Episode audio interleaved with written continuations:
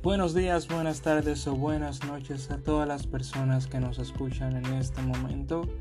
Le damos la bienvenida a este nuevo podcast USMLE Latino. En este podcast tratamos todo lo referente al USMLE, pero enfocado a nuestro público latino. Aquí trataremos temas de, sobre los exámenes, las especialidades, el proceso del match y todo lo referente a esto. Les saluda Moisés Florentino quien será su host en este episodio. Bueno, para comenzar, eh, en este día nos enfocaremos eh, solamente en lo que es el USMLE. ¿Qué es el USMLE? Tiene el nombre de este podcast de este. Nos explicará qué es. Pues sí, el USMLE simplemente es el United States Medical Licensing Examination.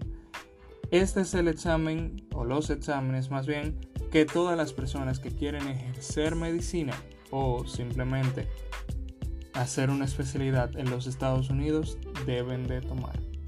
Este se divide exactamente en tres pasos o tres steps, los cuales son el step 1, el 2 y el 3. Cada uno de estos tiene una ideología diferente, tiene temas diferentes y se confronta de una manera diferente. Bien, empezaremos hablando sobre el Step 1 o Paso 1. Este es el examen, el primero que debemos ver, el primero que debemos cruzar y por ende es el más retador. Especialmente para algunos países en Latinoamérica, los cuales no estamos tan acostumbrados a este estilo de preguntas y a esta clase de conocimiento que realmente se maneja allá en los Estados Unidos. Este examen es según algunos dicen, el más importante, yo también confío en eso, es el más importante ya que este, basado en su puntaje, es uno de los principales filtros los cuales toman las, los directores de residencia médica para limitar su gran volumen de solicitudes a solo unas pocas. Por lo cual su puntuación es de suma importancia dependiendo también de la especialidad por la cual queramos concursar. Este examen está estrictamente basado en lo que nosotros conocemos como ciencias básicas, aquellas asignaturas como bioquímica, microbiología, fisiología, farmacología, anatomía, inmunología, patología, ese tipo de asignaturas que nosotros vimos aproximadamente en nuestro primer y segundo año de la escuela de medicina. Este trata sobre estos temas, pero no directamente como quizás algunos de nosotros lo vimos, sino que los enfoca más a un ámbito patológico y a un ámbito de solución de problemas ya con un paciente. Dígase que trata casos clínicos directamente basados en esas asignaturas. Por lo cual en este examen no se debe de ver tanto de una manera bidimensional, sino verlo ya tridimensional, ya que en este nos, nos plantearán un caso clínico de una enfermedad X y nos lo enviarán a todas esas materias, preguntándonos, por ejemplo, cualquier microorganismo, cualquier vía, cualquier agente farmacológico que se usaría en ese caso, por qué no se usaría o cualquier eh, efecto adverso que éste tendría. Así que para personas que realmente no estamos familiarizadas con este tipo de preguntas, se nos dificulta un poco, pero no es nada que el estudio y acostumbrarse a las preguntas no pueda arreglar. Todas estas asignaturas van aplicadas a ciertos sistemas de nuestro cuerpo, ya sea el sistema cardiovascular, respiratorio, nervioso, digestivo, músculo esquelético, todo esto aplicado a, las asignaturas antes mencionadas de ciencias básicas. El Step 1 tiene un puntaje específico y numérico, el cual va de aproximadamente 180 puntos a, por encima de los 280. Este puntaje eh, tiene un rango, básicamente, o sea, tiene una nota mínima para pasar este examen, que es actualmente 196 puntos. Desde este puntaje hacia arriba el examen está aprobado, lo cual no siempre hay que pensar en eso, porque como le dije anteriormente, el puntaje es algo súper importante al momento de aplicar a cierta especialidad y a ciertos programas de residencias médicas en los Estados Unidos. Por lo cual, en este caso, se necesita el puntaje más alto posible para poder tener más soltura en la aplicación a ciertas especialidades y a ciertos programas. Por ejemplo, hay especialidades que tienen un mayor requerimiento, para, así, por así decirlo, de puntaje y así eh, poder limpiar, o sea, filtrar, esa sería la palabra, eh, ciertas personas de otras. Y es, el filtro principal, como dije anteriormente, es este examen. Le, le iba a poner el ejemplo de eh, neurocirugía. Neurocirugía tiene un puntaje de corte del Step 1 que lo saca todos los años, eh, las personas que hacen el First Aid eh, tiene un puntaje, si no mal recuerdo, de 250 puntos en el último First Aid de 2020. O sea, no quiero decir exactamente que el que saque por debajo de los 250 puntos no tenga la oportunidad. Eso se hace mediante un promedio. Pero de 250 a 245 puntos en adelante, tienes mayor chance de poder optar por esa especialidad. Y esto nos está plasmado en el First Aid eh, de, con relación a todas las especialidades, eh, relacionándolas con el puntaje obtenido en el Step 1. Por lo cual, independientemente de la especialidad que nosotros queramos tomar, el Step 1 es el eje central, es lo, que nos catapulta para poder lograr esto. Bien, pero me preguntarán, ¿de dónde estudio? Esa es una de las preguntas que son más difíciles de contestar y más fáciles al mismo tiempo. Como personas que estamos en Latinoamérica que realmente no nos acostumbramos a cierto tipo de preguntas como la que nos presenta este examen, y debemos de comenzar a estudiar básicamente desde lo más básico, aunque ya tengamos una muy buena base de esto. Eh, dígase, hay muchos recursos, hay muchos cursos en internet, en o presenciales, los cuales nos ayudan a obtener los conocimientos. Ah, pero hay dos eh, fuentes que son indispensables para este examen. Y al decir indispensables es que sí o sí, sí o sí debes tener. El número uno es el First Aid. El First Aid es básicamente la Biblia para poder llenar este examen. Este es un libro, tiene anualmente se renueva, tiene los puntos más importantes para este examen. Este tiene todos los high yield, lo, lo que más resalta en este examen. Este libro es hecho por estudiantes que ya han ya han cursado el examen por profesores que incluso intervienen en las preguntas que se, que se formulan en este examen.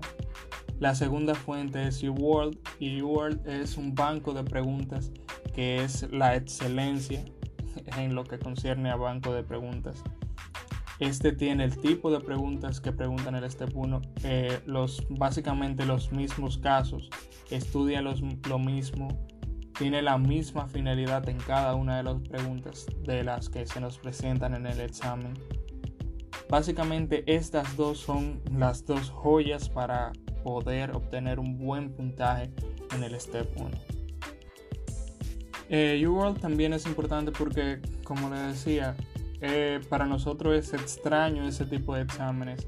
Para nosotros no estamos acostumbrados en su totalidad a este tipo de cosas. Mientras en Estados Unidos ya es, cosa del día a día. Los estudiantes inclusive para llegar a entrar a la universidad, a entrar a la escuela de medicina, tienen que pasar por exámenes parecidos a este. Ellos ya llevan cierta ventaja con eso, mientras nosotros debemos de prepararnos más arduamente. pero que esto no nos quita la ilusión, esto se puede lograr y como ustedes quizás conocerán personas que ya lo han logrado y que han obtenido su meta, eh, tanto en el puntaje del Step 1 como de llegar a su especialidad. Y quizás ustedes dirán, wow, como que lo estoy poniendo súper alto el Step 1 y es porque lo está. no es nada a lo cual nosotros estemos acostumbrados. El Step 1, eh, que no había comentado eso, tiene una estructura un poco complicada y diferente para los exámenes que nosotros ahora mismo enfrentamos. En Latinoamérica, eh, este consta de literal 8 horas de examen. Eh, en la cual nos presentan 7 bloques de preguntas de aproximadamente 40 preguntas. O sea, dándole un total de por encima de las 280 preguntas. Lo cual en un solo día, un examen de, este, de esta dimensión, de este tamaño, es un poco arduo y un poco cansado para personas que realmente no estamos acostumbradas a eso. Además de eso, que adicionándole que básicamente es un examen con tiempo, o sea, tienes un tiempo exacto para completar cada uno de los bloques. Se le añade un poco también de dificultad. El tiempo de preparación para este examen es un poco ambiguo, o sea, para unas personas en Estados Unidos normalmente los estudiantes ya de preparación solamente duran de uno a tres meses. Para las personas que estamos aquí en Latinoamérica, que básicamente en su mayoría se preparan desde cero, eh, puede tener una duración de seis meses, nueve meses, un año. Eh, todo esto de tiempo de, de, estudio completo. Hay personas que quizá trabajen, hay personas que quizá todavía estamos estudiando, pero de preferencia eh, debe ser un tiempo de estudio de alrededor de 4 a 8 horas diarias varias veces a la semana para poder lograr el objetivo deseado. En mi caso, tengo planeado, ya yo comencé a estudiar para el Step 1, tengo planeado durar ahora mismo cerca de un año. Eh, de estudio dedicado solamente duraré de 3 a 4 meses, que será a principio del año siguiente. Pero todo lo que resta de este año empezaré estudiando alrededor de 16, 20 horas a la semana. Y luego a principio del año siguiente ya empezaré el estudio dedicado. Y quizás pueda parecer mucho, pero es totalmente normal usted ver personas que duran esta cantidad de tiempo estudiando para este examen. Hay personas que inclusive duran más de un año, ya sea porque quizás tiene ciertas restricciones con relación al tiempo. Pero es totalmente común usted ver que personas de Latinoamérica o de otros países eh, ajeno a Estados Unidos duran nueve meses, un año, un año y medio. He conocido personas que duran mucho menos, que duran seis meses. Eh, pero el puntaje es básico acá. O sea, mientras más tiempo estudias, eh, te estás forzando a llegar a un puntaje mucho más alto. Entonces, ah, también la, hay diferentes clases de personas que, imagínense, el tiempo de estudio eh, le afecta diferente a cada quien. Por eso también es que le dicen que es el examen más difícil, porque de, de usted estar estudiando en la universidad a simplemente dar un brinco y añadir a su, a su horario 6, 8 horas de estudio de un, de un solo material eso es cansado y es algo. Así que pese a todo lo que lo que le digan, siempre manténganse enfocados en el examen.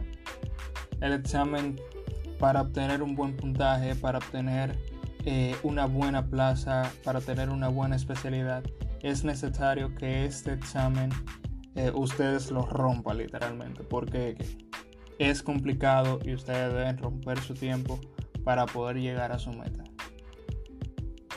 Bueno, y como ustedes comprenderán, todo esto eh, quizá conlleva una pequeña inversión. Eh, además de todos los materiales de lectura que uno debe de, comprar. El U-World también es un servicio que se paga. Eh, el Step 1 también tiene un precio. La ventaja es que este examen podemos tomarlo en cualquiera de nuestros países, en cualquier centro Prometric que tengamos cerca. Eh, tiene un costo el examen de cercano, si no mal recuerdo, a los 945 dólares. Este precio quizá varía un poco, pero siempre ronda entre 950 y 980 dólares. Eh, este precio, al parecer un poquito alto, eh, y sumado a todas las cuestiones que debemos pagar eh, por encima de este, sea los materiales de preparación, los impuestos que se le pagan a la entidad que nos permite tomar este examen, el precio solo de este examen puede ascender quizá a los 1.500 dólares contando todo lo que conlleva su preparación. Pero al final de, estos videos, de, sorry, al final de estos varios episodios que estaremos tratando acá, eh, estaremos mostrando las ganancias las cuales representan todo este trabajo, todo este sacrificio y toda esta inversión, porque lo podemos ver más como una inversión que como un gasto. Y quizás usted se pregunta, ¿qué puntuación debo sacar yo mínima para cada especialidad aproximadamente? Eh, esto estaremos tratando según vayamos viendo las distintas especialidades médicas. Después de estos tres episodios, sobre los steps. Eh, se recomienda que cualquier persona fuera de Estados Unidos tenga una puntuación mínima de 230 puntos. Esto es lo recomendado para que según la especialidad usted tenga cierta versatilidad en elegir alguna. El promedio que llevan los estudiantes ya nacionales estadounidenses eh, llevan un promedio cercano a los 230, 232 puntos en los últimos años. Y siempre es bueno sacar por encima de ese promedio para usted poder brillar por encima de esas personas que están allá. Entonces, como le había dicho al principio cuando estábamos hablando sobre los recursos, hay diferentes cursos o entidades que ofrecen el entrenamiento para este examen. La más popular a mi entender creo que es Kaplan. Kaplan tiene muchas sucursales en muchos de nuestros países, los cuales ofrecen cursos para estos steps, especialmente para el step 1. Eh, también tenemos también tenemos Doctors in Training, eh, PAS eh, y muchas otras entidades. Ahora en este en estos últimos dos años han aparecido entidades como Lecturio, Ambos, Osmosis. Compañías quizás son nuevas en esto, no tienen tantos, tanto camino recorrido como lo tiene por ejemplo Kaplan, que es excelente. Eh, si tienes la oportunidad eh, económica principalmente eh, de tomar esto, excelente. O sea, podrás quizá ahorrarte mucho tiempo ahorrarte tiempo en organizarte. Ellos te organizan la mayoría de cosas. Ellos tienen en su poder un material súper bueno para esto.